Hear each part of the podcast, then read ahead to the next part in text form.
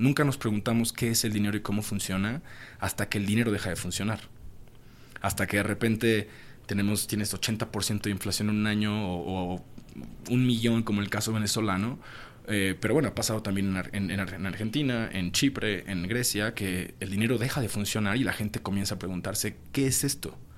Que, le llamo dinero, que tengo que usar todos los días y que doy por sentado que funciona.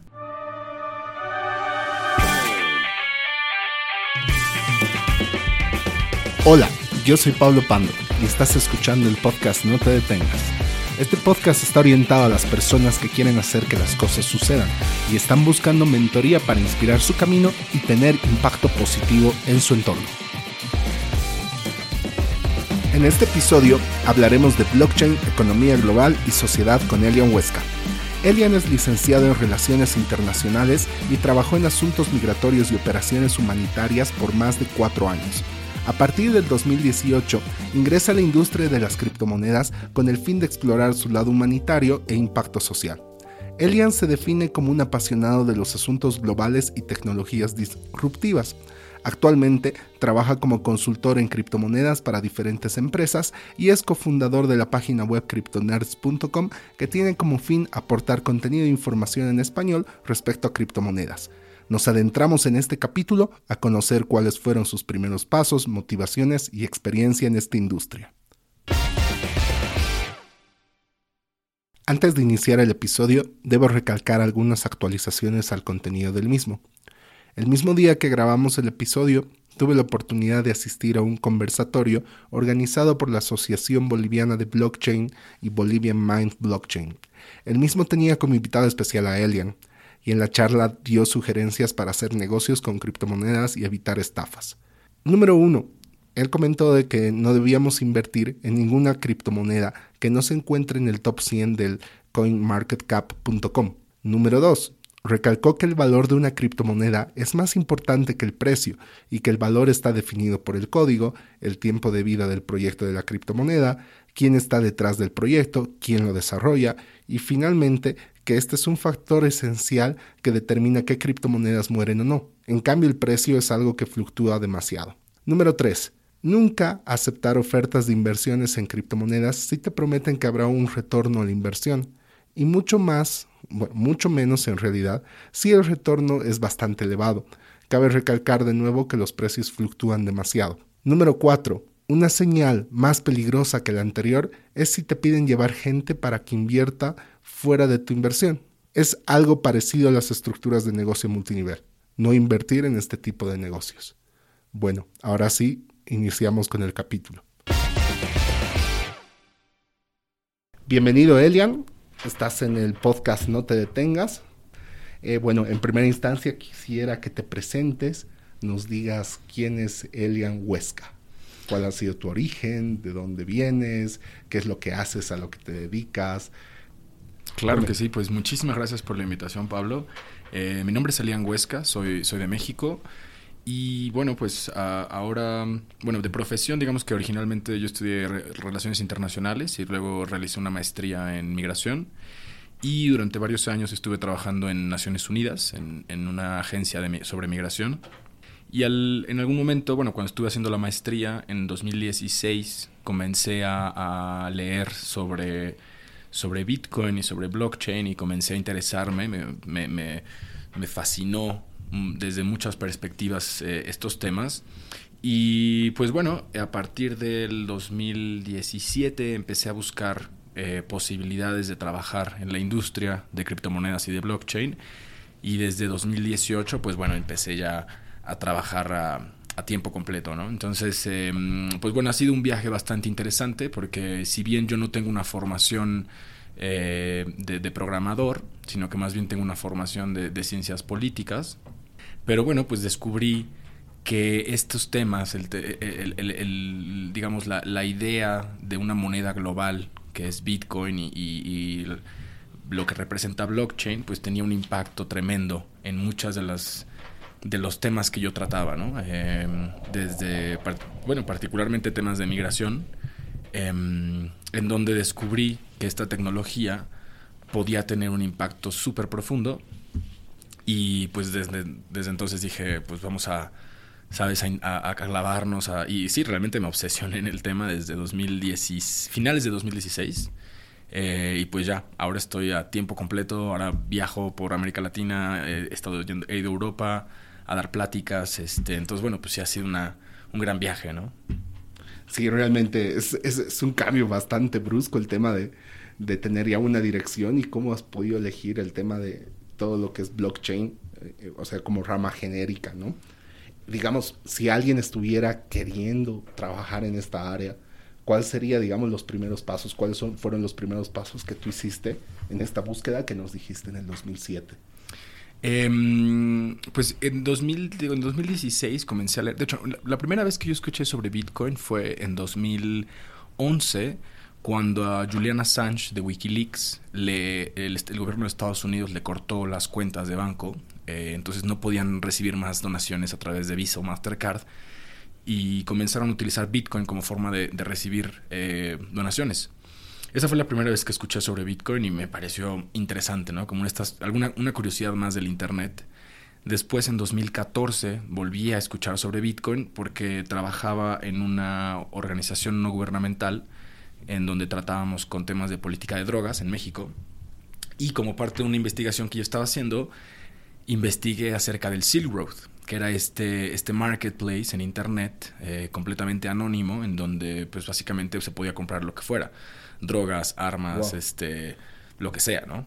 ¿Se puede saber cuál era la temática de tu investigación fuera del, sitio? claro, digamos, la, la, investigación era alrededor de cómo funcionaban estos marketplaces. Em, y, porque desde, desde, un punto de vista, y esto bueno, no tiene nada que ver como aparte, ¿no? Pero desde un punto de vista de, reducción de riesgos y daños en, términos de política de droga, estos marketplaces ofrecían la posibilidad de que los usuarios pudieran acceder a sustancias en donde había eh, había reviews. Entonces había otros usuarios que podían decir esto sí es, esto no es. Y de cierta forma eso reduce los riesgos y daños asociados al uso de drogas. Entonces, bueno, esa era mi línea de investigación, cómo funcionaban estos marketplaces.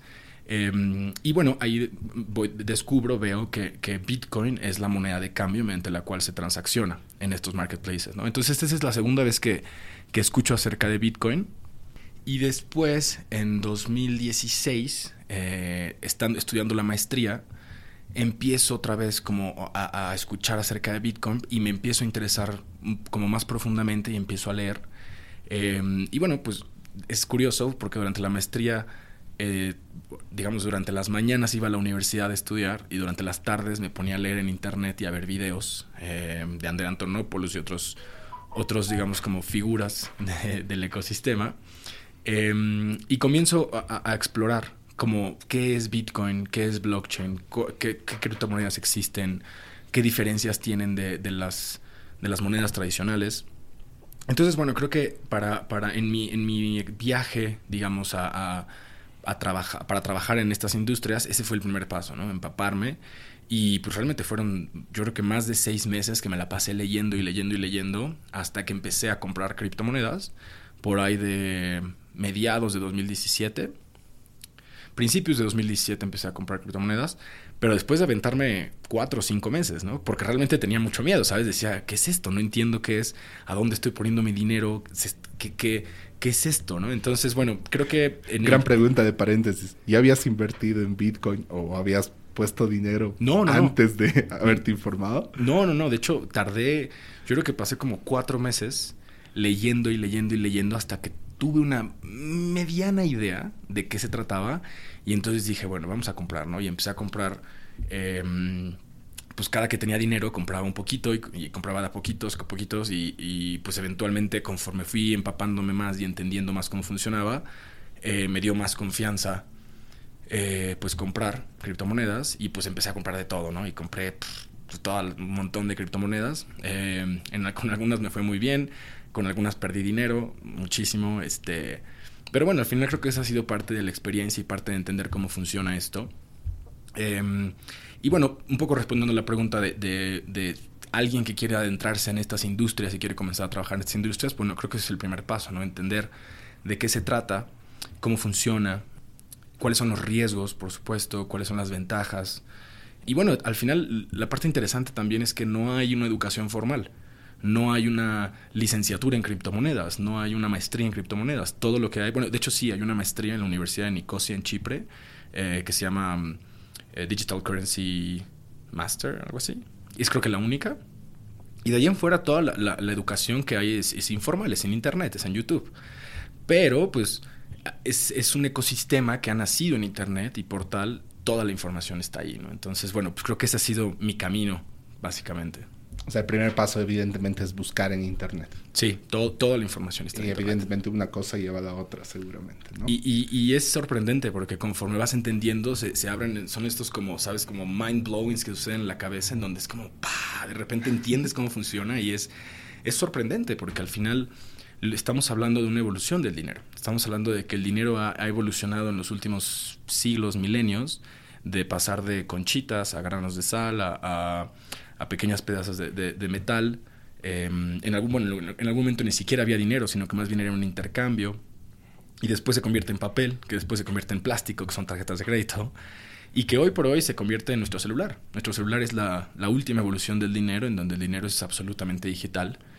Y, bueno, eso también creo que es muy, es muy interesante, como que inevitablemente es algo que me ha llevado a preguntarme, ¿qué es el dinero? ¿Qué es el dinero? ¿De dónde viene? ¿Cómo funciona? Eh, por qué es como es. Y, es algo interesante porque es algo que no nos preguntamos. Nunca nos preguntamos qué es el dinero y cómo funciona hasta que el dinero deja de funcionar. Hasta que de repente tenemos, tienes 80% de inflación en un año o, un millón como el caso venezolano. Eh, pero bueno, ha pasado también en, en, Argentina, en Chipre, en Grecia, que el dinero deja de funcionar y la gente comienza a preguntarse, ¿qué es esto?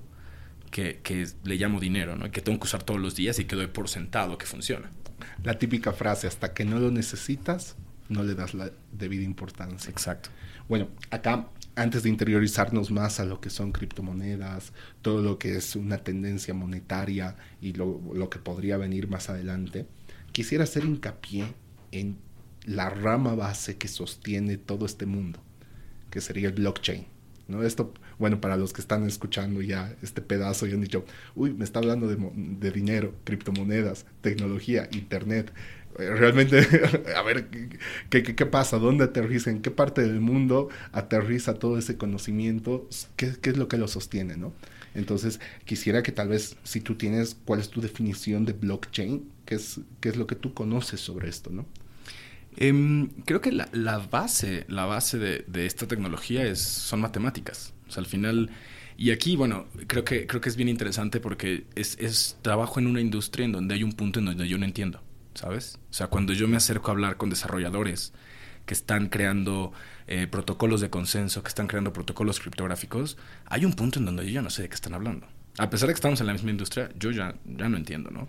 Pero creo que eso es muy interesante porque al final es una industria en donde hay de todo. O sea, al final los que están creando esta tecnología son criptógrafos, son, son eh, científicos computacionales, pero después vienen otros niveles en donde esta tecnología comienza a permear, ¿no?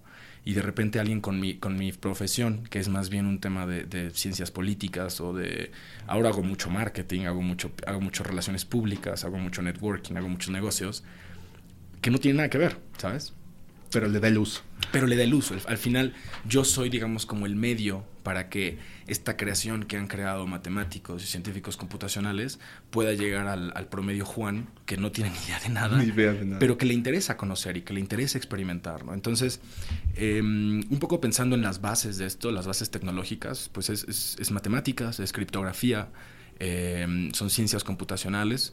Como les comentaba el otro día, digo, Bitcoin es el resultado de décadas de investigación en, estas áreas, en las matemáticas, la criptografía, las ciencias computacionales. Eh, y no es algo que haya salido de la nada, sino que más bien es, el, como el resultado de muchísimos años de, investigación, ¿no? Entonces, creo que en ese sentido es, es como, pues sí, la base tecnológica es, es 100% matemática. Eh, y esto también es muy interesante, ¿no? Por primera vez, o sea, tenemos estamos hablando de dinero que se basa en matemáticas, no se basa en decisiones políticas o en decisiones eh, emocionales, emocionales de, de, un gobierno o de un partido político o no, se basa en matemáticas. Entonces, en ese sentido, pues cambia por completo la forma en la que pensamos acerca de, del dinero, ¿no? Que, que, como lo decía el otro día, al final el dinero es, es un acuerdo, es algo a lo cual llegamos a un acuerdo, ¿no? Es un acuerdo subjetivo. Perfecto. Entonces podríamos entender, mira, ahí dividiendo, digamos, desde la percepción del uso y evidentemente lo que es la propiedad de, de, prácticamente el blockchain, o sea, su esencia, podríamos ver que esto es una mm, herramienta, ¿no? Basada evidentemente en programación, la cual es una arquitectura de información, pero que su arquitectura está diseñada con el fin de tener transparencia y evitar su, su, manipulación. Y esto es lo que enlaza el tema de la comunidad, ¿no? Por el hecho de que su misma arquitectura no está centrada en una base de datos de tal vez alguna institución, tal vez algún banco o algo así, sino es algo que se va construyendo en comunidad. Claro, ¿estamos en lo correcto? Es un consenso. Digamos, blockchain es, es una tecnología que permite crear una base de datos distribuida y descentralizada en donde no, no depende de un punto central, ¿no? Es básicamente como, digamos, eh, podemos ir, hacerlo más complejo y más complejo, pero digamos, en, términos generales, es una base de datos distribuida, eh, descentralizada, que no depende de, un, de un punto central y por lo cual no tiene un punto central de ataque. Y bueno, que, se, que utiliza criptografía para asegurar la información que se, que se genera en esta red. ¿no? esto es como de forma muy general. Em, y, digamos, aquí la parte interesante es el punto en donde la parte tecnológica, esta arquitectura tecnológica, se une con la parte humana. Que en, la parte humana, en la parte social, es, es, en donde nosotros decimos, bueno, pues sí, esto tiene este uso, ¿no? Y, nosotros le damos este uso y le damos este valor. Entonces, bueno, creo que es también esa parte para mí es muy interesante, como encontrar ese nexo entre la parte tecnológica que sin la parte social no tendría sentido. Exactamente. Bueno, en este caso entonces tenemos una herramienta para poder transparentar procesos y acuerdos o convenciones como tú de información, sí. ¿no? Porque es prácticamente algo inhackeable, ¿no? Debido a que tienes varios puntos en los cuales está distribuido y no solo, o sea, como tú dices, ¿no? tendrías que atacar todos los puntos para poder modificar información pero es imposible. Modificas en un lado, pero ya tienes el respaldo de los otros. No es imposible. No, o sea, hoy por hoy la, red de Bitcoin eh, no ha sido hackeada. Sin embargo, por ejemplo, hay otras redes que utilizan mecanismos de consenso, como el que utiliza Bitcoin, similares, que han sido atacadas. Digamos, esto depende del poder computacional de la red y el poder computacional necesario para atacarla hay algo que se llama ataque del 51%, en donde si hay un actor que tiene el 51% del poder de procesamiento de la red, puede alterar la información. En el caso de Bitcoin, la red ha crecido tanto que para poder lograr esto, la cantidad de energía y recursos necesarios es tan tan grande que ese actor le convendría más utilizar esos recursos, digamos, en el sentido de la red, en el sentido, digamos, de de, digamos, como, sí, no en contra de la red, ya que tendría, hay un incentivo para que lo haga, ¿no? No sé si me explico, pero no, digamos, esta, es como un tema de costos, ¿no? O sea, realmente es tan costoso de que lo hagas que ya realmente... Te conviene más bien jugar por las reglas. Exacto. Historia de y eso también es muy interesante, que, que, es lo que a mí me encanta, ¿no? Que al final es una... Es, no, sé si, no sé si lo podemos hablar como una ciencia, pero sí es un tema en donde tienes no solamente una parte, sabes, de matemática o criptografía o ciencias computacionales, tienes un tema de psicología, de teoría de juegos, tienes una parte de, de, mm, sí, de cómo esto afecta, sabes, como el, uso que el dinero puede tener. No sé, es muy complejo y tiene muchas aristas y esto, esto, eso es muy interesante porque al final es, es, es tan complejo que para poder decirse un experto tendrías que ser todo. Tendrías que tener... Multidisciplinario. Exacto. Totalmente. Absolutamente. Ahí lo que yo entiendo de todo lo que me estás diciendo, o sea, vuelvo a repetir la frase, ¿no? Es una herramienta para transparencia, ¿no? Hecha por un convenio en una comunidad. Sí, por un consenso. Entonces, si partimos de ese concepto que es blockchain y ya vemos la parte del uso, podemos tener diversas, infinitas aplicaciones en los cuales la transparencia, y el consenso han sido grandes problemas. Estoy sí. Tal vez mi hipótesis está media loca. No, de, hecho, em, bueno, por ejemplo, eh, ha habido toda esta, esta como ola de, de, de que dice que se puede utilizar blockchain para cualquier cosa, ¿no? En la práctica son pocos, son, no son tantos los casos en donde se puede utilizar blockchain. Eh, particularmente son casos en donde existe, eh, en donde los actores que, que, participan no confían entre sí. Y por eso mismo necesitas una, necesitas una forma de crear eh, que la información sea lo más transparente posible, ¿no? Y en donde los, los actores que interactúan no confían entre sí, sino confían en el protocolo que están utilizando. Entonces, bueno, un poco para ahí va la cosa, ¿no? O sea, al final los casos de uso son, no son tan grandes como, como se piensa. Sí hay muchos casos de uso para blockchain.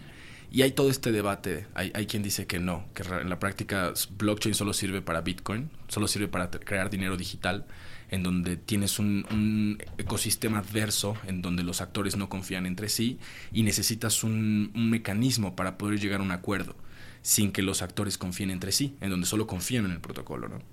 Más o menos por ahí va la cosa. ¿Cuáles son las aplicaciones más conocidas en, este, en esta actualidad para blockchain? O sea, de entrada sabemos que son las criptomonedas, que más adelante vamos a interiorizarnos en ese mundo. Tal vez quisiera que me menciones otras que conoces, que son de las más famosas, ¿no? Em, comprobadas más que nada, ¿no? Sí, Porque creo en realidad es un mundo entero el cual, o sea, basado en el concepto, en la filosofía de cómo se está manejando esto, evidentemente se puede ya meter a todo, ¿no? Sí, creo que, creo que estamos todavía como experimentando y más bien descubriendo cuáles son los casos de uso en donde realmente blockchain puede, puede eh, crear una diferencia. De los que a mí me, más me llaman la atención y donde creo que puede haber como un potencial es temas, por ejemplo, de, ah, ¿cómo se llama? Em, derechos de, de, de autor, en donde se puedan crear huellas digitales acerca de X producción, ¿no? Eh, una canción, una imagen, un video puede tener una huella digital mediante un algoritmo que lo hace único, que le da una, una, una, lo hace escaso de forma digital, ¿no? Que es algo que en el mundo digital no existe hoy por hoy. hoy puedes copiar una imagen miles de veces, pero con esta tecnología podrías crear huellas digitales incorruptibles. Ese es un caso de uso interesante. Otro caso de uso es el de para temas de trazabilidad de productos, pero como te comento, creo que aún se está, se está investigando si, si, si estos casos de uso realmente se necesita tener blockchain o no. Porque en la práctica, las, eh, digamos, los blockchains públicos como Bitcoin son bases de datos, son bases de datos muy lentas que requieren muchísima energía, que requieren muchísimo poder computacional para poder utilizarse y no necesariamente funcionan para un, un, sistema o un ecosistema en donde no hay adversidad, en donde todos los participantes confían entre sí y están de acuerdo en lo que sucede. Entonces, te digo, creo que todavía estamos como, eh, digamos, descubriendo todos estos casos de uso.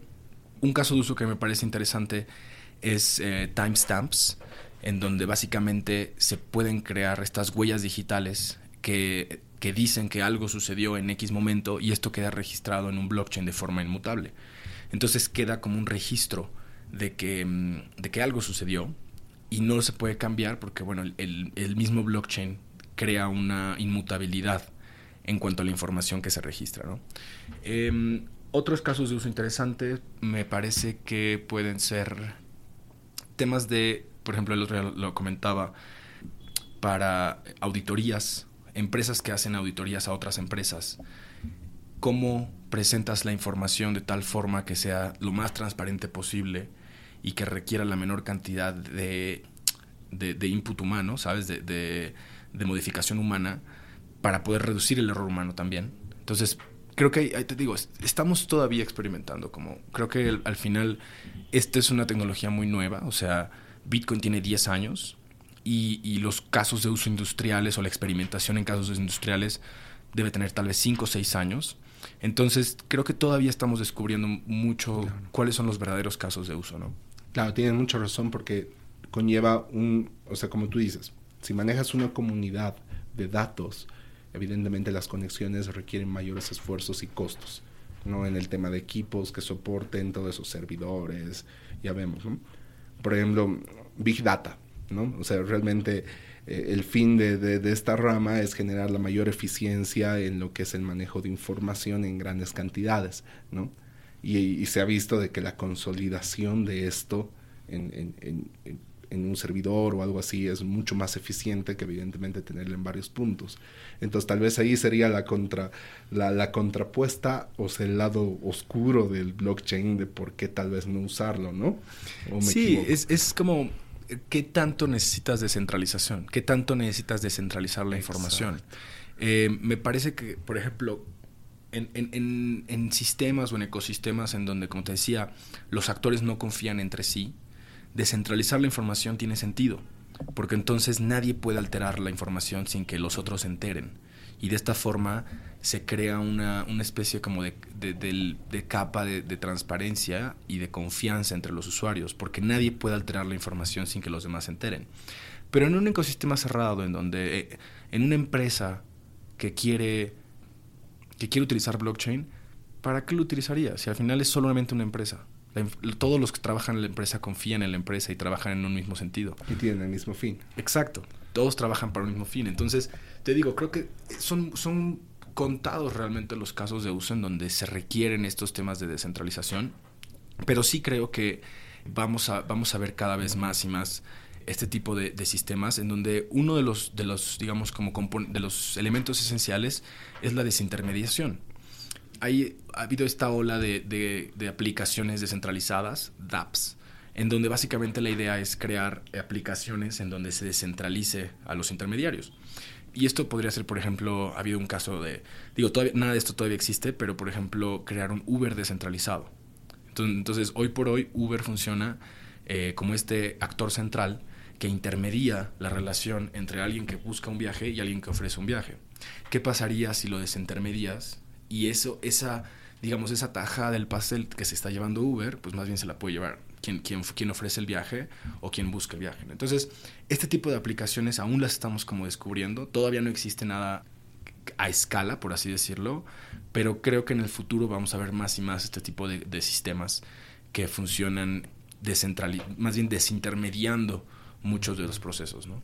Entonces quiere decir esto, ahí para resumir es toda esta parte, ¿no? De blockchain, que prácticamente el framework de, decisión sería cruzar lo que es la transparencia versus la eficiencia de manejo de información.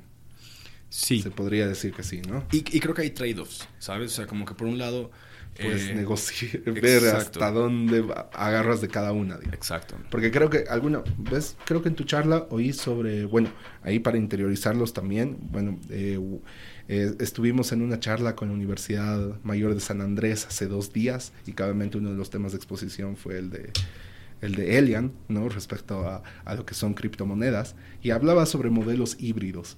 ¿no? Pero ahora vamos a hablar eso mucho más adelante, ahorita cuando nos interioricemos en criptomonedas. Pero para cerrar este tema, entonces tendríamos ese framework de decisión y evidentemente tenemos posibilidades de negociación, me, me, dices, ¿no? Sí. Para poder eh, hacer los híbridos de este tema, ¿no? Sí, digamos, creo el, el, tema de los, de los blockchains híbridos, eh, ahorita vamos a entrar a, eso, son este, mecanismos de consenso, básicamente cómo, cómo ponernos de acuerdo. Pero en el tema de, blockchain y los casos de uso, lo, lo, que creo es que estamos todavía descubriendo cuáles son los casos de uso donde realmente se necesita blockchain y casos de uso en donde no se necesita. Y como comentabas, hay un, hay una, un trade-off, hay, hay, una, hay como que elegir entre eh, eficiencia, transparencia, eficiencia, seguridad. Y al final, blockchain puede darnos mucha seguridad, mucha transparencia, pero no necesariamente nos puede dar eficiencia, en el sentido de que se convierten en bases de datos muy grandes, muy lentas, que necesitan mucho poder computacional eh, para poder utilizarse.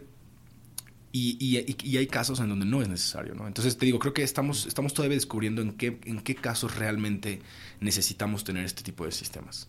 Bueno, para una gran respuesta se necesita una gran pregunta y la más sencilla creo que sería el hecho de ¿Realmente necesito transparencia para usar blockchain? ¿O necesito seguridad al grado de necesitar un blockchain? Que, es una, que sí, que al final son, son bases de datos eh, que muy difícil, o sea, como te decía, puedes, puedes corromperlas, pero el costo es altísimo, ¿no? Entonces, ¿qué tanto se necesita? ¿Qué tanto... ¿Cuánto estás dispuesto a hacerlo?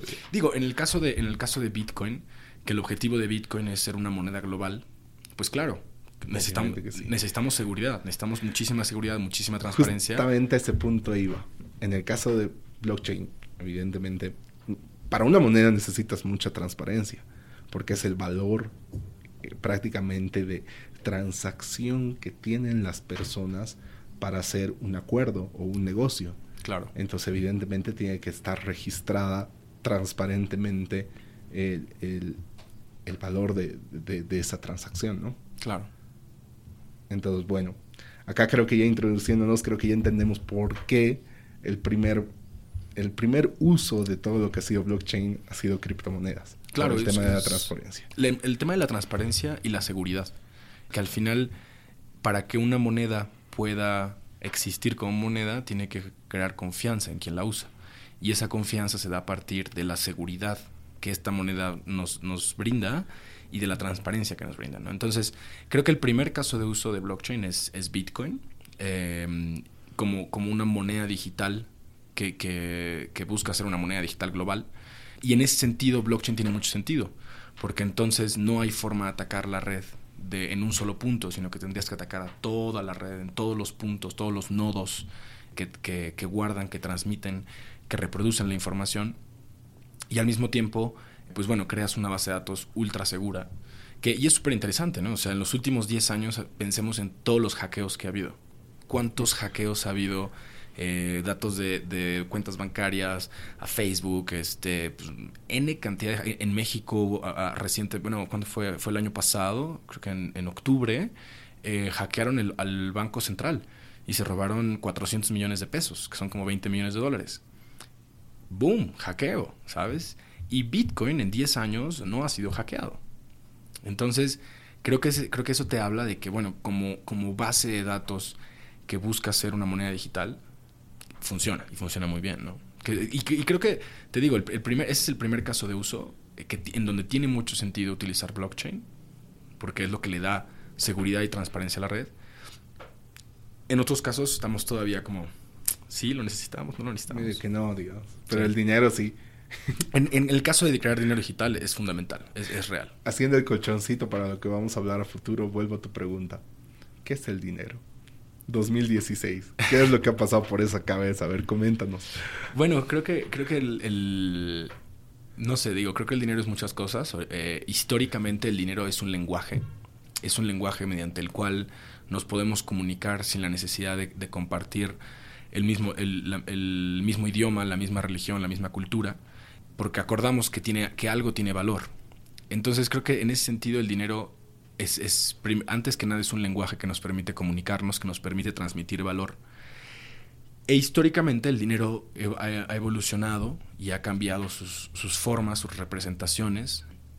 Y bueno, pues hoy por hoy el dinero es algo pues fundamental que necesitamos en la vida diaria, digo, no, lo podemos negar, pero sí creo que el, dinero como, tal cual lo conocemos va, va a transformarse. La idea de que en este mundo existen 200 monedas nacionales, de las cuales solamente 10 realmente son monedas eh, que tienen un valor mundial, por así decirlo. O sea, porque si tú tienes, digo, el caso del peso mexicano. Si yo llego con pesos mexicanos a Tailandia, se van a reír de mí. O sea, ¿qué, es este papel? No es, nada más que papel. En la práctica estamos hablando del dólar, el euro, el franco suizo, la libra, el yen, no hay más. no hay más. Tal vez cinco monedas más por ahí que se están convirtiendo en monedas globales. El yuan va para allá, este, los rublos, quién sabe. Entonces, bueno, al final el, dinero como lo conocemos son, son representaciones nacionales de los estados que eventualmente van a cambiar. Y sí creo que tiene mucho sentido la existencia de una moneda global. Una moneda que vale lo mismo aquí o en China, en México, en Sudáfrica, y que no depende de los estados, sino que más bien depende de todos los que acordamos que tiene un valor, ¿no? Pero bueno, mundo. Eh, y es que al final va para eso, ¿no? O sea, la idea es, es algo que tiene mucho sentido. Al final tenemos esta plataforma global que se llama Internet, que todos utilizamos y que es el mismo aquí o en China. ¿Por qué no tendríamos una moneda global que funcione en Internet? ¿no? Podríamos decir que sería el paso a democratizar el dinero. Sí creo, porque al final las reglas de este nuevo dinero no caen en las manos de un pequeño selecto grupo de élite en un cuarto a puertas cerradas en un banco central. O que al final tiene un negocio, ¿no? Ah, claro, ah, claro, es un, es un super negocio. Y otros intereses más allá de... Que no conocemos. Que no conocemos. O sea, al final no sabemos qué es lo que está pasando detrás de las juntas de, de consejo de los grandes bancos centrales o de los grandes bancos globales. Pero sí podemos auditar el código de Bitcoin. Sí podemos ver cómo está creado. Digo, a ver, te voy a ser bien sincero. Si tú me pones el código de Bitcoin enfrente, yo no entiendo nada. O sea, no, no, no, o sea, más o menos, o sea, no, realmente es súper complejo. Pero sí es algo que el, average Joe, tú, yo, cualquiera, o sea, con, la, con, con el intelecto necesario, puede auditarlo y puede entenderlo y puede ver cómo funciona. Claro, ahí pasaría, digamos, de tener tal vez el poder hegemónico del dinero en una negociación o influencia de partes, tal vez a un poder hegemónico del conocimiento. Sí, pues sí, porque al final digo, claro que existe una barrera, o sea, no cualquier persona puede entender el código de Bitcoin, pero está ahí. Y eso es a lo que voy, ¿no? O sea... Eh, lo bueno es que está ahí y es accesible. Claro, realmente... Cualquier persona puede entrar al GitHub, tú entras a GitHub slash Bitcoin y ahí está todo el código, es público, es, es código abierto. Em, y creo que también eso es algo que lo hace muy poderoso, que es imparable. O sea, al final está hecho de tal forma que cualquier persona puede agarrar, copiarlo y utilizarlo, ¿no? Y te da una alerta y recomendación a futuro para todas las personas. Y, pensando hay que aprender a programar. Ah, sí, sí, definitivamente hay que, tener, hay que tener una noción básica. Pero acerca de esto que mencionaba, acerca de la democratización del dinero, sí creo que de cierta forma abre la posibilidad de que un chavo estudiando ciencias computacionales de cuarto semestre pudiera tener un impacto en la forma en la que la riqueza se transmite y en la, en la, forma, en la forma en la que la riqueza se crea, que de cierta forma sí democratiza el acceso a, la riqueza, al valor, ¿no? Claro, entendemos, digamos, igual que la democracia no funciona al 100%, ¿no? Pero es el mejor modelo que tenemos para evidentemente lograr la mayor participación de la gente. Claro. Entonces, de igual manera, digamos, pasaría con el dinero, que podríamos tener el mejor modelo de participación de, la mayor cantidad posible a que se restrinja simplemente a ciertos grupos. Un grupo selecto. Un grupo selecto, como tú dices, ¿no? Sí. Oye, realmente eso es muy Es fascinante. Es muy poderoso. Es, es, muy poderoso como tecnología. Es muy poderoso. Ahí una pregunta me nace. ¿Y cómo, bueno, actualmente una criptomoneda obtiene su valor? Es, es bien interesante porque al final es, eh, y esta es la parte, tú puedes copiar el código de Bitcoin o de, de Cred, por ejemplo, eh, puedes agarrar y copiar el código, pero no puedes copiar la comunidad. Al final, este es el, componente social de, de, las monedas digitales. No tienen sentido sin una parte humana que le da valor que, la, que, le, que le da... Mm, sí, que hace que tenga un valor, porque al final es el hecho de que acordamos que algo tiene un valor lo que le da valor a eso, ¿no? Entonces, la forma en la que se valore, estas, las monedas digitales, digamos, aumentan su valor en el tiempo, es mediante el consenso del mercado de que tienen un valor. al final son un poco, son las leyes de la oferta y la demanda las que hacen que, que, con el tiempo estas monedas digitales tengan más valor, ¿no? En, en mi experiencia he podido ver algunos casos de, monedas digitales que se han creado y que han muerto muy rápido porque no, no hay una comunidad, no hay un grupo de personas que digan, sí, esto tiene valor, ¿no? En el caso mexicano es muy interesante ver cómo existe un experimento que se dio en Veracruz, en la costa este, que se llama el Tumin. Y básicamente fue un pueblo que dijo, ¿saben qué? Vamos a crear una moneda local. Vamos a dejar de usar el peso mexicano y vamos a crear esta pequeña, este papelito que se llama Tumin y cada tumin vale un peso mexicano, pero entonces en lugar de usar pesos mexicanos vamos a utilizar túmines. Y entonces lo que hizo la comunidad al, comenzar a utilizar este, este dinero fue que comenzaron a incentivar la economía local, porque todo se compraba dentro de la misma economía. Por supuesto, había momentos donde tenías que, tenías que interactuar con la economía exterior, con la economía del peso mexicano, y había un pequeño banco en donde tú cambiabas túmines por pesos mexicanos, y entonces ya ibas afuera y comprabas lo que necesitabas comprar con pesos mexicanos si es que no podías con túmines, ¿no? Pero al final es eso, al final el dinero es, una, es, una, es un acuerdo subjetivo de que algo tiene valor, ¿no? Y puede ser cualquier cosa. O sea, en este momento podríamos crear papelitos y cada uno de esos papelitos es el equivalente a una hora de nuestro trabajo. Y eso se convierte en algo que tiene valor que vale una hora de, tu trabajo, ¿no? Entonces, en el caso de las criptomonedas, de las monedas digitales, eh, mucho del proceso de valorización de estos activos es a partir de, de, las personas que le dan un valor. Y yo lo veo en mi caso, ¿no? O sea, por ejemplo, a mí me pagan en, cuando me pagan en, en, monedas digitales, en, ya sea Bitcoin o, o Decred, pues tiene un valor porque yo le doy un valor, porque yo lo acepto como dinero. Entonces, creo que es bien interesante esto porque al final rompe con, nuestra con nuestras creencias de lo que es el dinero. Nos han dicho que el dinero es este papelito que nos da el gobierno que tiene la cabeza, la cara de algún de alguien, un prócer, de algún del que sea, ¿sabes? Eh, pero en la práctica puede ser cualquier cosa, cualquier cosa que acordemos que tiene valor, ¿no? Y esta es la parte interesante acerca de, hay como toda una escuela de pensamiento que es la escuela austriaca de economía, en donde se dice que el, dinero tiene valor porque subjetivamente le damos valor, no porque tenga un valor intrínseco. O sea, los, papeles de, papel moneda nacional es solo eso, es solo papel. O sea, vale porque le damos un valor, ¿no? Subjetivamente le estamos dando un valor. Entonces creo que es, es, muy interesante porque te hace reflexionar acerca de, de, justo esto, qué es el dinero y por qué el dinero vale. Claro, si tenemos una moneda global, o sea, me queda esta idea, ¿no? Quiere decir de que conectaríamos el mundo.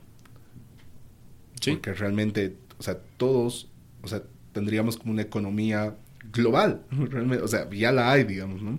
Pero tiene sus barreras. Prácticamente sería romper estas barreras porque estaríamos en un mismo contexto, coyuntura o algo así. y que tiene sentido, ¿no? O sea, cuando lo piensas, o sea, pensando en que tenemos una plataforma global de comunicación llamada Internet que te permite comunicarte con cualquier persona del mundo en cualquier momento, ¿por qué no tener una moneda digital que, te permite transaccionar valor con cualquier persona del mundo en cualquier momento? Tiene muchísimo sentido, solamente que no existía. Y Bitcoin es, la es el primer experimento. Entonces ahí hay dos conceptos importantes para no confundir blockchain con criptomonedas. Sí. Blockchain, transparencia, que es la base para poder tener una moneda sólida, digital. Sí, ¿no? interesante. Y la moneda sólida digital tiene otro fin, que evidentemente es, ser una moneda global. Ser una moneda global y conectar el mundo. Qué interesante, eh, digamos, la tecnología blockchain nace con Bitcoin, pero en el white paper de Satoshi Nakamoto, que es el, creador o creadores o creadora, no sabemos quién es Satoshi Nakamoto, es un personaje anónimo eh, o personajes, él no menciona blockchain, menciona un chain of blocks, porque esa es la forma en la que, está, la, que la información se almacena, en una cadena en donde cada bloque eh, almacena un pedazo de información y se concatena con el siguiente bloque de tal forma que, se crea, digamos, una línea de información, pero no, digamos, blockchain es algo que nace como, como concepto después y que ya, bueno, pues los, los emprendedores comenzamos a, a, tratar de identificar cómo, cómo se puede utilizar esta tecnología para otros fines. Pero en un primer momento no, digamos, no existía blockchain, ¿no? O sea, blockchain nace con Bitcoin increíble. Buenísimo. Y una consulta. ¿Cuáles son las últimas innovaciones fintech que o sea, están orientadas en este rubro de las criptomonedas? Ya no voy a hablar de blockchain porque creo que es confundir las cosas, pero blockchain es la base, sabemos. Sí. ¿Cuáles son, digamos, las que tú has visto? O sea, ¿qué está haciendo la empresa igual en la que tú trabajas? He visto que creo que tienen una innovación que es el término de gobernanza, comparación de todo lo que son las demás monedas. Si nos podrías comentar un poco sobre eso. Claro, em, bueno, ahorita mencionaste fintech y creo que, bueno, un caso de uso, y esto lo, platicaba el otro día, ¿no? Es el caso de uso de las remesas. Hoy por hoy, el, particularmente hablo del caso mexicano, ¿no? Porque es el que más conozco. Hay 11 millones de mexicanos viviendo en Estados Unidos que mandan cerca de 30 mil millones de dólares al año de Estados Unidos a México. Y hay intermediarios como Western Union y MoneyGram que se llevan entre el 5 y 10% de todo este dinero, simplemente por intermediar el intercambio. ¿no? Entonces creo que aquí este hay una aplicación tremenda para esta tecnología, que es el hecho de quitar estos intermediarios y permitir que el dinero fluya, digamos, como, eh, en forma de remesas, de forma mucho más económica, mucho más rápida, mucho más eficiente. Eso es como, caso fintech, porque es, más relacionado con tecnología financiera. Pero em, bueno, hay otros casos. Bueno, fintech es muy grande, ¿no? Fintech conlleva temas de remesas, este, temas de peer-to-peer lending, préstamos de persona a persona. Son muchas cosas. Y, creo que en, el caso mexicano, el caso de las remesas es uno de los más importantes y de los que vamos a ver que van a, van a crecer muchísimo más en, los próximos años. Entonces, bueno, creo que eso es como un poco pensando en temas de tecnología financiera y cómo esto va a afectar eh, la forma en la que transaccionamos dinero, básicamente, ¿no? Y luego, lo, que, lo otro que mencionabas es, una vez que estas, estos blockchains públicos, estas criptomonedas, comiencen a crecer en el tiempo y comiencen a resguardar cada vez más y más valor. Digo, porque hoy por hoy Bitcoin tiene una capitalización de mercado de, no sé, creo que son 120 y tantos billones de dólares. Pero ¿qué va a pasar cuando sean trillones de dólares? ¿Qué va a pasar cuando haya tanta riqueza en estas, cuando la riqueza en estos blockchains sea tan grande que tengamos que tomar decisiones sobre la forma en la que estos blockchains funcionan? Y ahí es donde el, trabajo que, que realiza Decred que es un proyecto donde también trabajo, eh, ellos están buscando experimentar cómo tomar decisiones de forma descentralizada. Básicamente es cómo ponernos de acuerdo en la forma en la que estos protocolos, en la que estas, en la que estas tecnologías crecen y resguardan valor en el tiempo. Porque bueno, en la práctica hoy son, son experimentos pequeños, ¿sabes? O no, no han llegado a un nivel global tan grande Claro, de eh, consenso, ¿no? Digamos, hoy por hoy se estima que hay entre 40 y 50 millones de usuarios de criptomonedas. En comparación, Facebook tiene 2.7 billones de usuarios. Entonces, son, son experimentos todavía pequeños en, en proporción a otro tipo. WhatsApp tiene 1.7 billones de usuarios. O sea, Facebook entre WhatsApp, entre WhatsApp, Messenger, Instagram y, y Facebook creo que son 3.3 billones de usuarios. Entonces, ¿qué va a pasar cuando haya un billón de usuarios de criptomonedas? ¿Cómo nos vamos a poner de acuerdo en la forma en la que estos protocolos crecen y resguardan valor en el tiempo? Porque al final eso es algo que hay que tomar en cuenta. Están diseñados para existir por siglos. En el caso de Bitcoin, digamos, eh, la, cadena de bloques de Bitcoin cada uno de estos bloques se crea cada 10 minutos. Cada 10 minutos se crea un bloque y en estos bloques resguardan, se, se, guardan todas las transacciones que se han generado en la red en los últimos 10 minutos. El último bloque, digo más bien, y como digamos, para poder crear estos bloques se requiere poder computacional. Es la idea de los mineros, que no hemos hablado acerca de los mineros. Pero lo que hacen los mineros es utilizar poder computacional para validar transacciones y por hacer este trabajo ellos reciben una recompensa. Y, esa agregar registros también a la cadena, ¿no? Claro, este, todos estos registros son, digamos, los intercambios. Si yo te doy a ti Bitcoin y tú se lo das a alguien más, eso queda registrado en un bloque. Todos los mineros, digamos, que compiten por, por validar estos bloques y reciben una recompensa. Esa recompensa es Bitcoin. Es la forma en la que se crea Bitcoin, mediante el minado digamos. Eh, ¿Y por qué se llama minado? Porque existe una analogía al oro, en donde se necesita muchísima, muchísimos recursos para poder obtener más oro cada vez, ¿no? En el caso de Bitcoin se necesitan muchísimos recursos para poder minar estos bloques, que es validar transacciones y obtener una recompensa. Ese es el incentivo que tienen los mineros. El último Bitcoin, digamos, actualmente cada 10 minutos se crean 12.5 Bitcoins como recompensa para los mineros. El próximo año se va a dar una, cosa que se llama el halving, que es que la recompensa se va a partir a la mitad. Entonces, en lugar de recibir 12.5 bitcoins, se van a recibir 6.25. Y en cuatro años se va a volver a partir a la mitad, y así sucesivamente. El último bitcoin se va a minar en el año 2140. Entonces, esto es algo que hay que tomar en cuenta. Estos, estas tecnologías están diseñadas para durar siglos. Entonces, creo que es muy, es, muy interesante ver eso, ¿no? Como que al final estamos todavía experimentando cómo tomar decisiones y cómo, cómo vamos a, crear estas tecnologías para el futuro, ¿no? Y es donde esta idea de gobernanza tiene mucho sentido. ¿Cómo vamos a tomar decisiones? Exacto. Ahí, bueno, creo que sería bueno comentar también sobre el hecho de que hay una cantidad específica de bitcoins, ¿no? Claro, solamente va a haber 21 millones de bitcoins y esto está programado en el código. Y evidentemente esto tú nos das el estimado, bueno, que está comprobado por el ritmo de avance, que sería hasta 2140 días. 2140 se va a minar el último Bitcoin. Y esta es también una de las características ¿no? de, de, las criptomonedas, que podemos crear dinero limitado, que solo, existe, solo va a existir, una, una, cantidad limitada. que es un poco la idea del oro. El oro tiene valor porque es un fin, es un bien limitado. Sabemos exactamente cuánto oro hay en el mundo.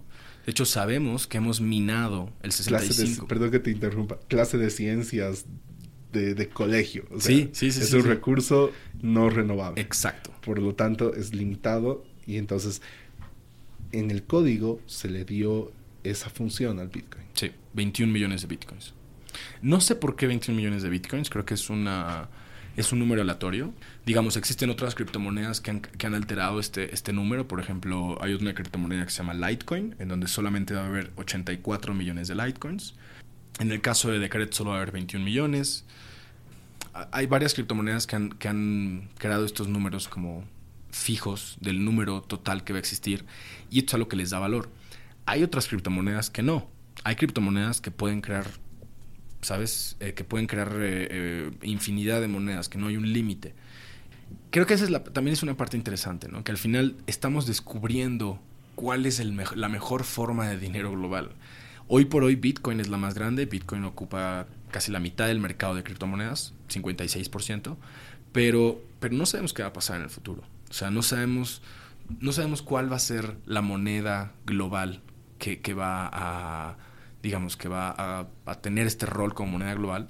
Hoy por hoy es Bitcoin, pero no, no sabemos, digamos, es, es, algo también muy interesante, que al final hay, hay un alto grado de incertidumbre, ya que nada de lo que estamos haciendo en este momento es fijo, sino que más bien está evolucionando con el tiempo y estamos descubriendo cuáles son las mejores formas de utilizar esta tecnología. increíble. Me acuerdo que comentabas algo respecto a la inflación. Eh, de, o sea, que la inflación era institucionalizada, si no estoy mal. claro. Tal vez estoy hablando algo. Sí, sí. La, inflación es, digamos, es una forma. Los estados obtienen dinero de varias formas: impuestos, inflación, préstamos internacionales. Y creo que hay otra.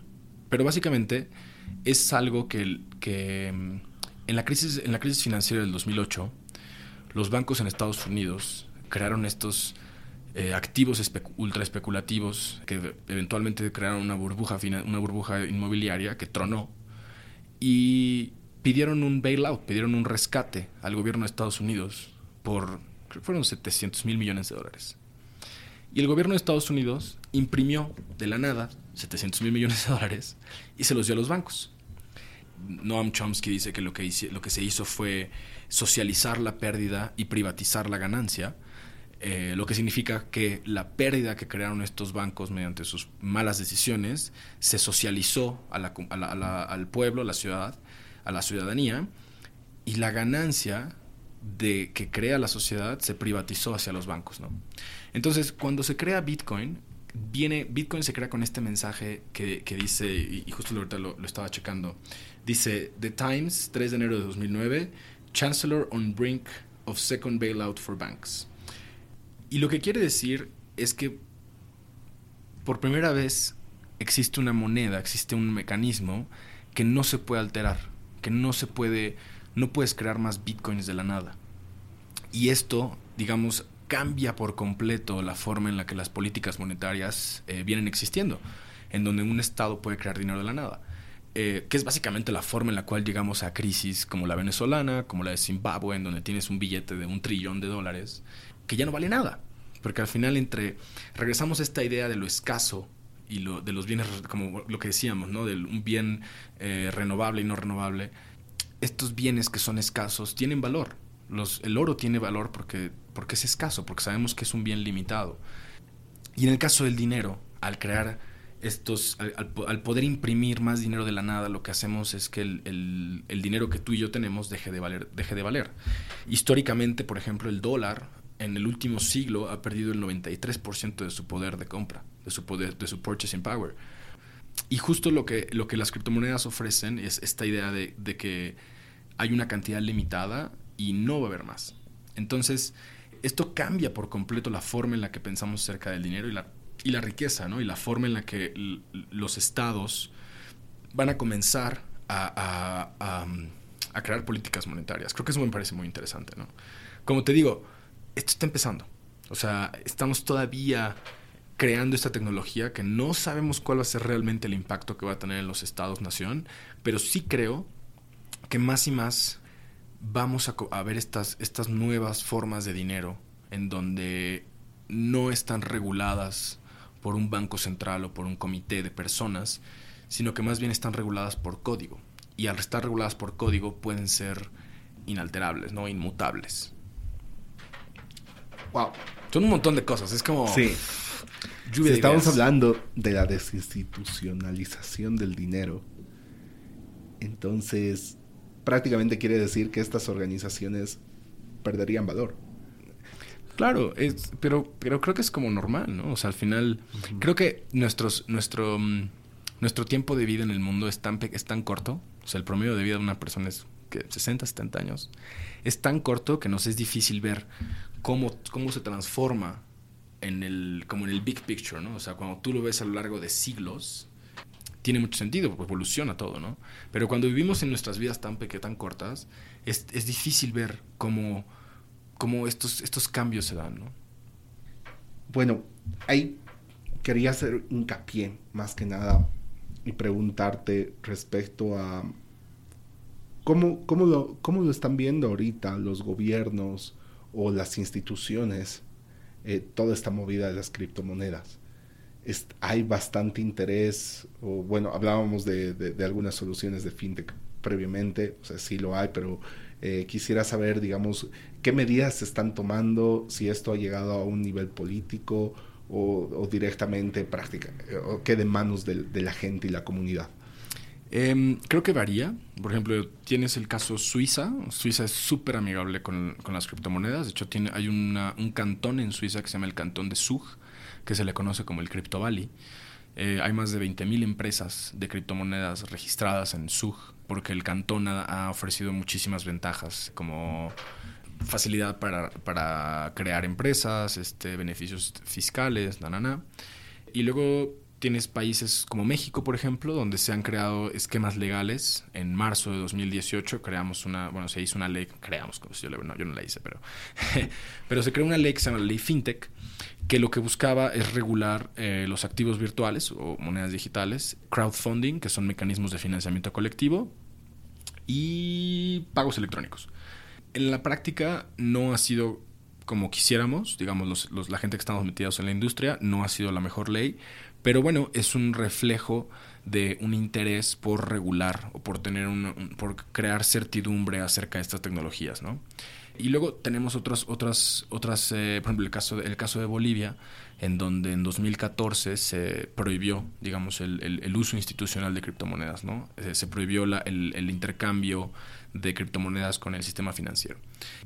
Y entonces, un poco lo que, lo que, a lo que voy con esto es que hay hay, todo un espectro entre los países que son más amigables y los que son menos amigables.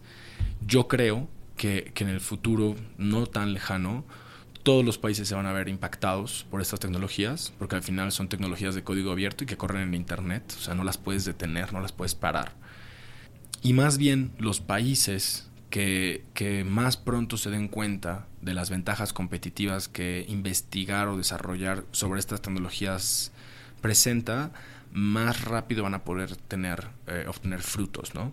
La otra vez veía una charla con Naval, Naval Reykjavik, creo, que es un, ah, pues, un emprendedor de Silicon Valley, y él lo que decía es que los primeros países que se den cuenta de esto y comiencen a, abrazar estas tecnologías y hacerlas partes de sus sistemas económicos, más pronto van a poder, eh, digamos, como cosechar los frutos, ¿no? Porque al final justo lo que, lo, que vengo repitiendo, ¿no? Son imparables. O sea, estamos hablando de que para poder tener estas tecnologías tendríamos que apagar el Internet.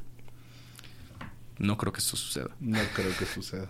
Entonces, entre más rápido nos demos cuenta de, de, cómo poder utilizarlas, más rápido vamos a poder tener beneficios, ¿no? Creo que las regulaciones son, son te digo, son bien diferentes de, país a país. Hay países súper amigables como Suiza, como Hong Kong, Singapur, varias islas en el Pacífico, digo, en, el Caribe, este, ¿qué otros son amigables? Canadá está haciendo cosas bastante interesantes. Aquí en América Latina, Argentina está haciendo cosas interesantes. Y justo porque ellos, pues su dinero dejó de funcionar. O sea, tan solo el año pasado, en agosto, en un solo día, el, peso argentino perdió el 44% de su valor respecto al dólar. Entonces, pues bueno, es, es, uno de estos casos en donde el gobierno se está dando cuenta que pues ¿por qué tendríamos que seguir utilizando las mismas, los mismos mecanismos o políticas monetarias que hemos utilizado por los últimos siglos? ¿Por qué no podríamos cambiarlo? ¿Por qué no podríamos crear una nueva forma de dinero que funcione mediante nuevas reglas, no? Creo que te digo, aún estamos empezando. O sea, digo, yo llegué a esta fiesta. Esta fiesta empezó en 2008. Yo llegué en 2016. Pero le cuelga. O sea, hay, mucho, hay mucha gente que compara el actual ecosistema de criptomonedas con el Internet en el 90-92, cuando apenas estaba comenzando a desarrollarse y que de hecho se, dan muchos símiles, ¿no? durante el desarrollo del Internet se da esta burbuja especulativa que se llama el dot-com, en donde se comienzan a crear empresas de Internet, muchísimas empresas de Internet, y comienzan a crearse estas burbujas especulativas alrededor de estas páginas de Internet, como por ejemplo pets.com, en donde en algún momento pets.com valía 300 millones de dólares.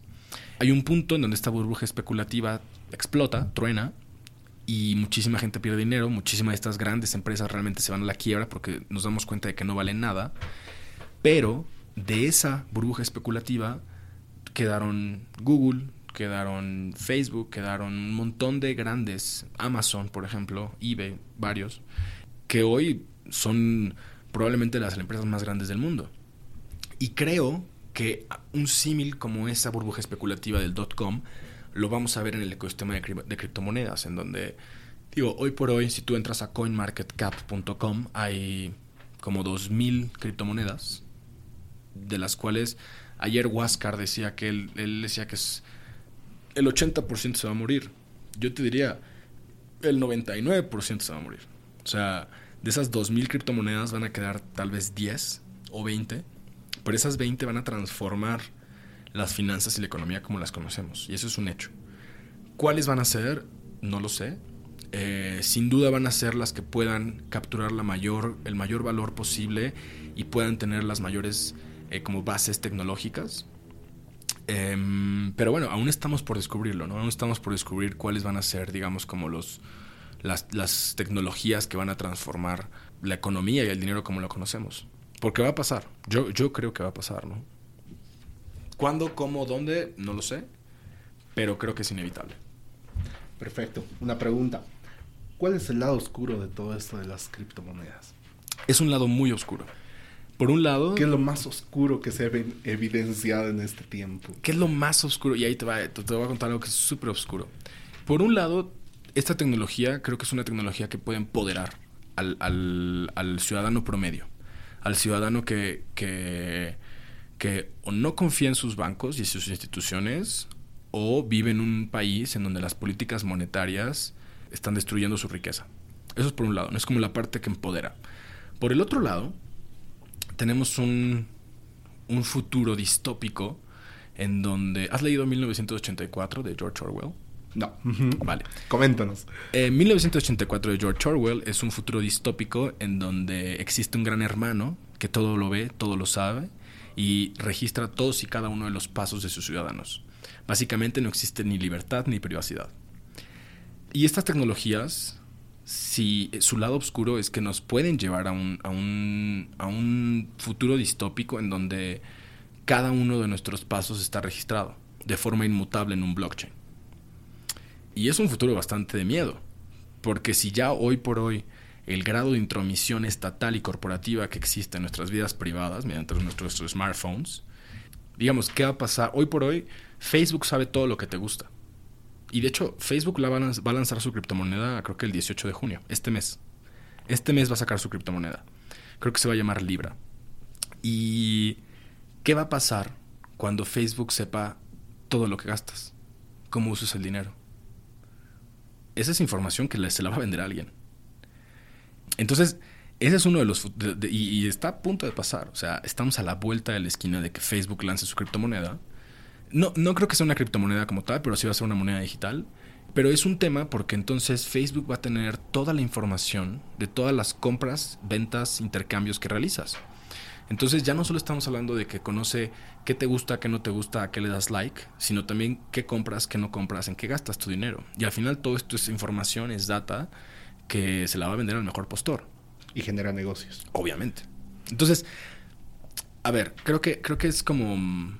No, no, me gusta, no me gusta ser como muy alarmista, Pero es real, o sea, vivimos en un mundo en donde nuestra información personal está siendo monetizada por el mejor postor. Y cada vez más nuestros, nuestras interacciones digitales eh, se convierten en parte de esta información que se vende al mejor postor, ¿no? Entonces, hay quien dice que, por ejemplo, el, la otra vez leí acerca de, del el uso de dinero, de, de cash. Mira, a ver, existe este argumento de que, de que Bitcoin es como las criptomonedas funcionan para compra-venta de drogas y lavado de dinero. No. O sea, el mejor mecanismo para comprar drogas y, armas y cosas ilegales y lavar dinero es el efectivo. El efectivo es hoy por hoy el mecanismo de intercambio de valor más anónimo que existe.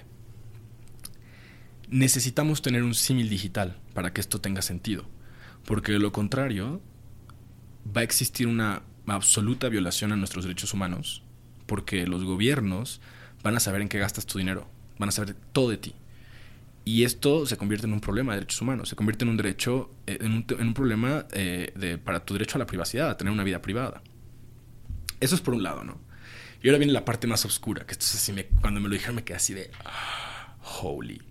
Em, en el año pasado tomé un curso con unos desarrolladores de, de blockchain at Berkeley, que es como la, la, mm, el, grupo que se, que se dedica a desarrollar tecnología blockchain en Berkeley, en California.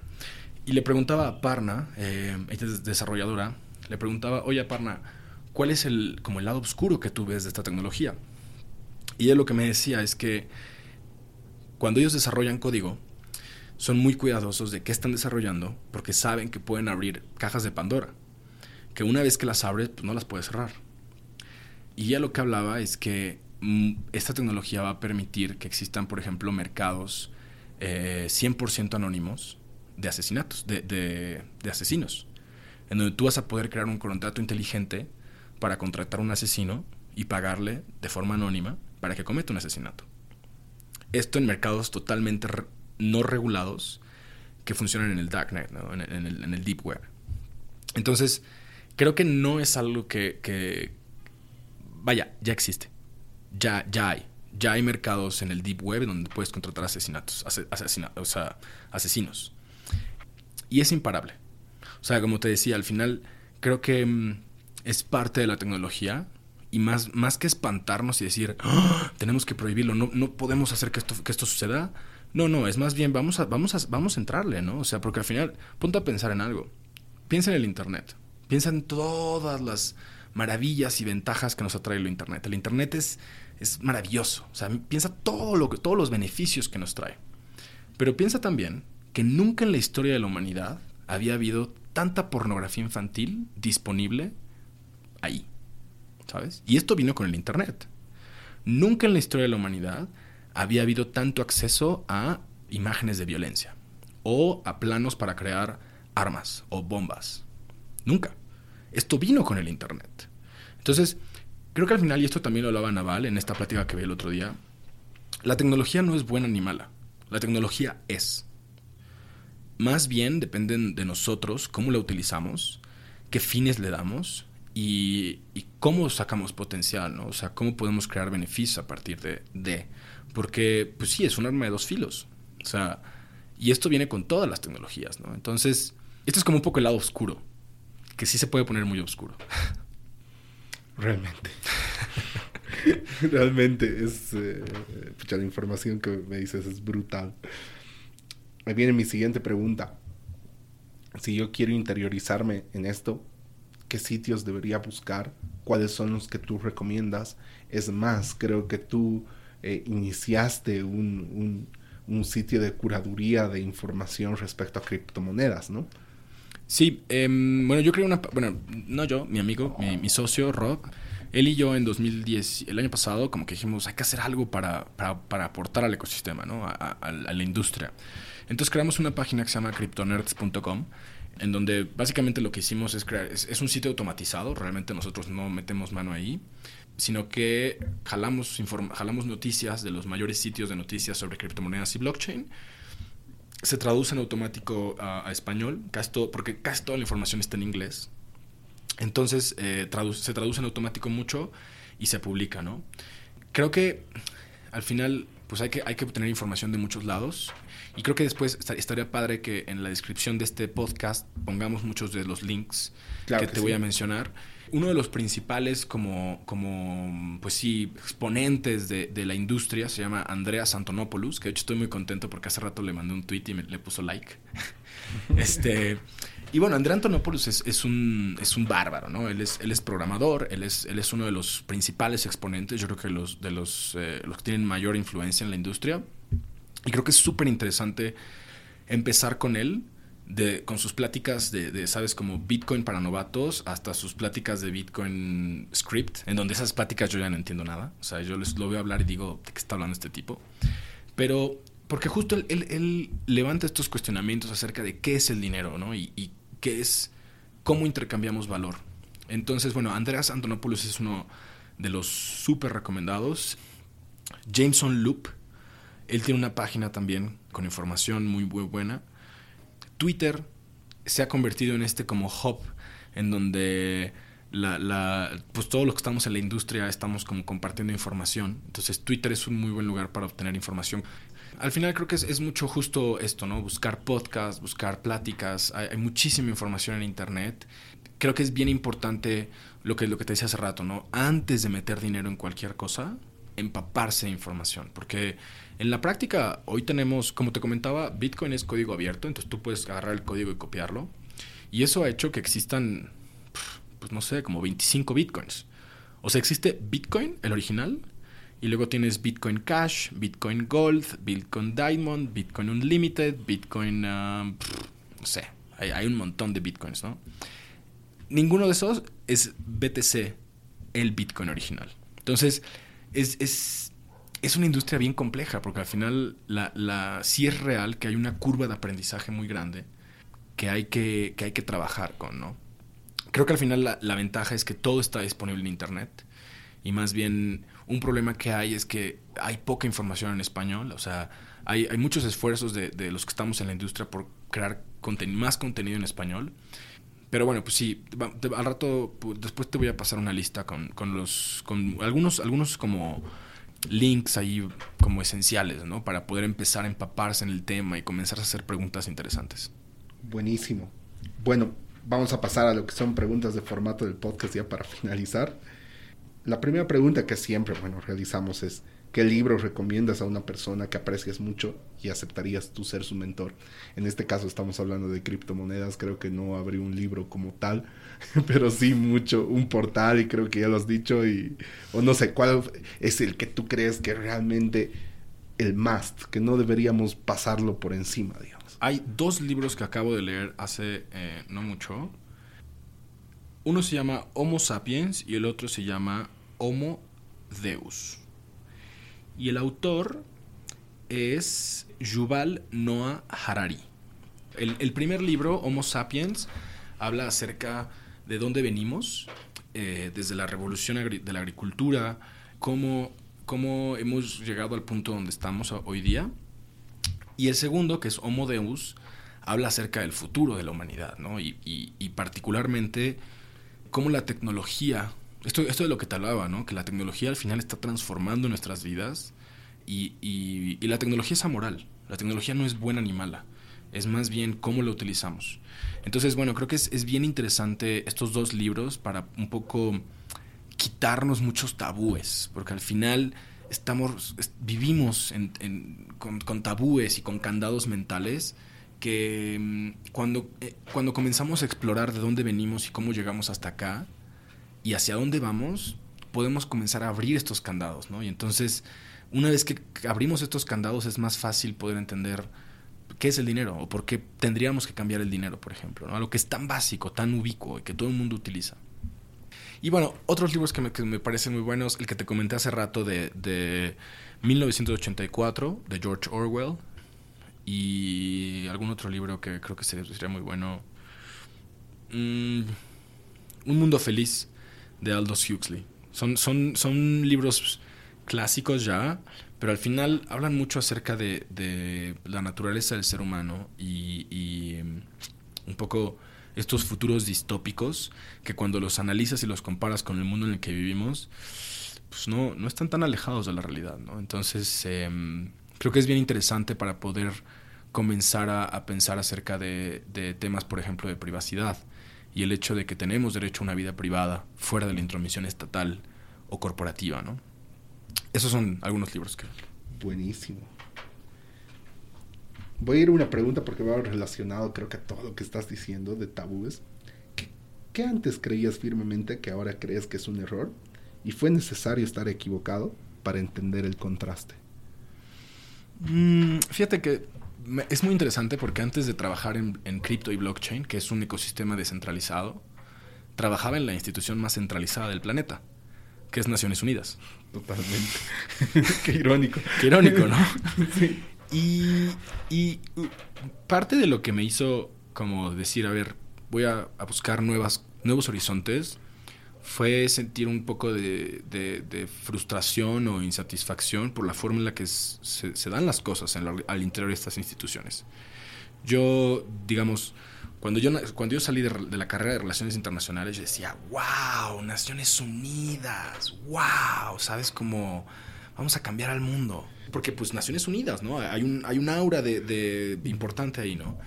Y después, después de, terminar la maestría, y, tener un, currículum importante, ¿sabes? Con cuatro años de experiencia profesional al interior de esta institución, una maestría en migración, una beca por el gobierno inglés, top, una de las mejores becas del mundo. Coméntanos un poco de eso. Bueno, la, beca Chevening es una beca muy interesante, es una beca que, mm, emite el gobierno inglés para estudiantes de, cualquier parte del mundo. Eh, y bueno, pues los que, los que escuchen este podcast que tengan piden dos años de experiencia, tener un muy buen nivel de inglés y aplicar a universidades eh, británicas y ser aceptado, pues bueno, te pagan todo, básicamente, ¿no? Te dan, es una maestría súper comprensiva, a mí me cambió la vida porque me, permitió conocer a muchísimas personas y muy importantes en mi vida. Pero bueno, después de tener todo este, este currículum que yo dije, wow, pues dentro de una institución aparentemente meritocrática como Naciones Unidas, en donde teóricamente no importa tanto a quién conoces, sino cuáles son tus méritos y qué es lo que has hecho, pues después de mandar como treinta y tantas aplicaciones y no recibir respuesta de nada, después de ir a la agencia donde quería trabajar y contactar a mi ex jefe en México, que ahora traba, que después ya trabajaba ahí dentro, y decirle, oye, pues quiero trabajar acá, ¿no? O sea, aunque sea de intern, casi casi con que sea gratis. Y que me dijeran, mira, o sea, sí, sí, pero la verdad es que hay unos techos de cristal. Y esos techos de cristal no los pasas si no eres hijo de embajador o tienes más de dos pasaportes. Entonces, encontrarme con esta, con estos, este, con esta realidad, con esta situación, me hizo tener un muy mal sabor de boca acerca de lo que estaba haciendo y, de, del futuro y, y na, na, y fue que empecé a, pues a, explorar estos otros, otros, otros horizontes absolutamente, ¿cómo decirlo? Pues sí, que no sabía qué iba a pasar. Donde tienes libertad. O sea, dependes de ti mismo. Dependo de mí mismo, pero también hay un altísimo grado de incertidumbre. O sea, yo no sé qué... de aquí a un mes no sé qué voy a hacer. No tengo ni idea. No sé qué va a pasar, ¿no? Estando en Naciones Unidas había un poco más de claridad acerca del futuro y la nana. Pero bueno, creo que eso sí algo que, me, que, que en mi vida ha sido un parteaguas, ¿no? Trabajar para esta institución ultra centralizada, que para nada digo que es mala, ¿eh? O sea, simplemente a mí no me gustó y dije, bye, quiero cambiar. Eh, de hecho, ¿qué te digo? Gente muy cercana a mí trabaja en Naciones Unidas y creo que hacen un gran trabajo. Pero bueno, para mí, para mí fue, fue un poco... me desencantó y más bien eso me llevó a, a explorar otros horizontes y bueno, pues ahora estoy acá. Buenísimo realmente sí, es que las cosas se encuentran en el camino. Sí, totalmente. ¿no? Y creo que también eso para mí eso ha sido como una, como una lección de, de no dejar de buscar, de más bien de explorar. Y, también me ha gustado mucho porque al final ha sido, mm, ha sido poder descubrir eh, facetas de mí mucho más emprendedoras, mucho más, pues sí, como con, con facilidad de, de afrontar el riesgo, por ejemplo. Y que al final, pues eso me ha llevado a tener experiencias muchísimo más emocionantes, me ha llevado a la posibilidad de decir, bueno, pues me voy a ir de México un mes y medio y voy a ir a Bolivia y voy a ir a Colombia y voy a ir a, Argentina y voy a hacer esto y voy a hacer el otro. Claro, con el apoyo de, con quien estoy trabajando ahora, que, es de CRED. Pero bueno, al final ha sido eso, ¿no? Ha sido poder descubrir otras facetas de mí a partir de un, un desencanto que tuve. Y bueno, creo que al final como el mensaje de esto es como pues no dejar de buscar, ¿no? O sea, no dejar de tener curiosidad, no dejar de, de, buscar y de rascar y de, Pues sí, al final creo que se nos dice que hay que ir a la, escuela y hay que graduarse y luego hay que tener un trabajo y luego hay que tener una familia. Creo que un mensaje ahí también no idealizar, ¿no? Claro, no, no idealizar y, no tener expectativas tampoco, ¿no? Creo que entre menos expectativas tengamos de, las, de, lo que está sucediendo, menos nos desencantamos. Porque yo también me desencanté porque tenía muchísimas expectativas. Exacto. Entonces, ahora creo que eh, trato de hacer un ejercicio de, de, mantener mis expectativas lo más bajas posibles. Em, Mejor que se haga el camino al andar. Claro, claro, y lo vamos descubriendo, ¿no? ¿Cuál fue el peor error que se convirtió en la mejor experiencia de tu vida? Solo por cambiar la forma en cómo veías las cosas. Creo, que podríamos tomar es también esto también, eso también. ¿eh? porque, realmente habías idealizado algo. Muchísimo. Totalmente. Muchísimo. Y de hecho, en cuando... Y lo mm, palpaste y recién te diste cuenta que, oye, gracias a esto puedo hacer estas otras cosas, ¿no? Creo que fue el año pasado, cuando ya estaba, como que dije, bueno, va, voy a entrar de, lleno a la industria cripto y, y no sabes, el 2018 fue difícil, porque aparte fue fue un año de beer market, donde pasamos, Bitcoin pasó de 20 mil dólares a 3.800. Entonces, eh, los ánimos de la, gente que estábamos en la industria se fueron al suelo. O sea, yo había días que decía, no puede ser, esto no puede ser, así, esto ya, ya valió gorro, ya se acabó, no sé qué. Y que decía, no manches, cometí un error enorme, me debí de haber quedado en Naciones Unidas. Me debí de haber quedado por allá, me debí de haber quedado... Y, me, como que me quería arrepentir y así. Dije, no, no, no, a ver, aguanta, a ver, espera y este error de haber dejado Naciones Unidas, pues más bien me ha llevado a, descubrir esta industria y me ha llevado a esta posición en donde, pues sí, no te creo, o sea, de repente, digo, no, no me gusta pararme el ego, ¿sabes? Pero hoy por hoy, por ejemplo, en el caso mexicano, pues la gente me conoce, ¿sabes? O sea, la gente sabe quién soy en esta industria, ¿no? Entonces, y eso ha sido a partir de, de, de este error de decir, bueno, ya voy a dejar mi carrera en Naciones Unidas. Que sí, hubo días que me, azotaba contra la pared y decía, soy un imbécil, ¿por qué lo y hoy digo, no, qué bueno que lo hice, ¿sabes? Porque afrontar este riesgo y, y, agarrar a este toro por los cuernos que por alguna razón me dio curiosidad y dije, vamos a ver qué hay ahí, pues me ha llevado a esto, ¿no? Me ha llevado a viajar por América Latina, me ha llevado a, hacer muchísimos viajes, me ha llevado a, conocer muchísima gente y me ha llevado a una posición donde literalmente estoy creando una industria. ¿Sabes? O sea, la gente que estamos trabajando en esto, estamos creando una industria. O sea, venir aquí a Bolivia y hablar con los jóvenes de ingeniería y decirles, chavos, está en sus manos crear algo, porque ustedes van a estar en posiciones para hacerlo en 5 o 6 años, es algo que nunca me hubiera imaginado, ¿sabes? Entonces, no sé, son, son vueltas que da la vida, pero creo que al final es, no sé, es, es, es tomar el riesgo, ¿no? Siempre. Sí, sí, sí. Si murieras mañana, Sí, perdón. No, quiero, ser tan, tan. Mañana me regreso a México. Tan drástico. No, voy a ver a mis. Quiero tacos. mis queridos amigos. bueno, si murieras mañana, ¿cómo quisieras ser recordado? Mm, fíjate que no lo sé. Em, creo que, creo que me, me gusta que la gente me vea o piense en mí como alguien que movido y, y que le gusta crear puentes. ¿Sabes? Creo que al final, creo que si, si, si, De hecho, tengo tatuada acá la palabra puente en el pecho. Porque creo que al final es, venimos a este mundo a hacer puentes, ¿sabes? A crear lazos, a unir personas, a, crear contactos. Y, y, mm, creo que eso sería una forma en la que me gustaría que me recordaran, como un puente, como alguien que buscó conectar con personas, con ideas, con mundos. Buenísimo, qué increíble respuesta. Y bueno, para finalizar, si tuvieras que resumir este episodio en una frase, ¿cuál sería?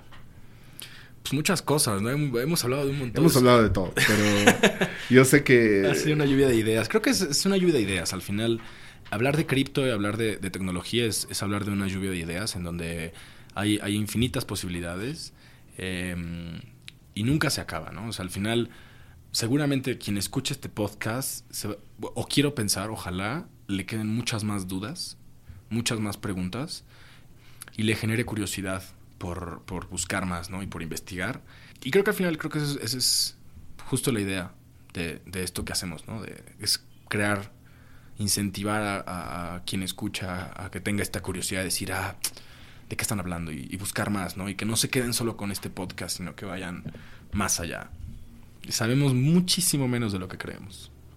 Uy, creo que ya lo dijiste. Dale, buenísimo. Bueno, eso sería todo. Muchas gracias por tu participación, Elian. Eh, la verdad creo que esta información es de gran valía, más que nada en un contexto en el que realmente mm, sabemos muy poco. O sea, hay buenas iniciativas. Próximamente igual lo vamos a tener en el podcast a Huáscar. Ah, Huáscar realmente igual veo, o sea, para mí fue un gran impacto realmente conocer gente que esté metida en esto. No conocía a nadie y no sabía del tema y creo que es la situación similar de varias personas y bueno, para eso está también el podcast. Buenísimo, Para realmente poder lograr entendimiento en, las personas respecto a diferentes temas, ¿no? Buenísimo, pues muchísimas gracias por la invitación y pues ojalá y, te digo, tu audiencia se quede con más, más dudas que respuestas eh, y se pongan a investigar. Exactamente. No, ya saben. Listo. Gracias. Gracias.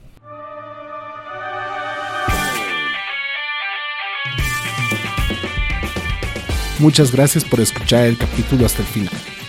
Espero que el contenido haya sido de gran utilidad para ti. Si conoces a alguien que necesita inspiración, motivación para su camino, no dudes en compartir este contenido. Pueden encontrarnos en su plataforma favorita para escuchar podcasts, entre estas Spotify, Apple Podcasts, Google Podcasts o si son más clásicos pueden entrar a la página web notedetengaspodcast.com y descargar nuestros capítulos desde el reproductor web. En el sector de contactos de la misma página pueden darnos recomendaciones de personas a entrevistar, sugerencias y comentarios. Pueden interactuar con nuestras redes sociales, tanto en Facebook, Instagram y YouTube. Nos vemos en el siguiente episodio. Muchas gracias.